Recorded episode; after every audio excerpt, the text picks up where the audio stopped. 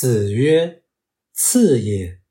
如以鱼为多学而视之者鱼。”对曰：“然，非鱼。”曰：“非也。鱼一以贯之。”孔子说：“子贡啊，你以为我是博学强记的那种人吗？”子贡说：“是啊，难道不是吗？”孔子说：“不是的，我是以一个道理通贯所有事物的。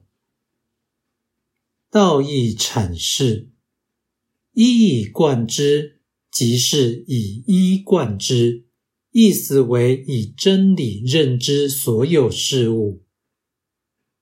本章显示，孔子求知其实是以解释进行，而非博闻强记。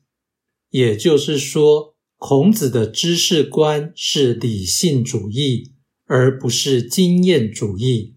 这与柏拉图相同。另外，此说又呈现孔子坚信真理，因为有真理才可能一以贯之。然则孔子必厌恶多元主义，虽然他并未面临此种异端的流行，能一以贯之，必是悟性极强。此与孔子给予学生苦学出身的印象似乎有所不同，但其实绝不冲突。此因圣人想鼓励凡夫学习，所以不彰显自己才华出众而使人丧气。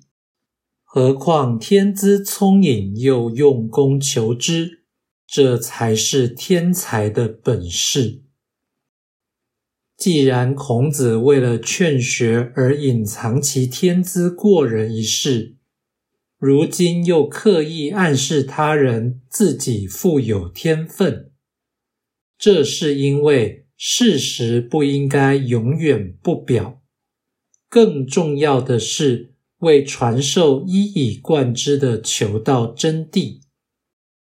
如果人因此感觉圣人与人若即若离，这一方面是真相，另一方面是不解真相，二者岂有矛盾？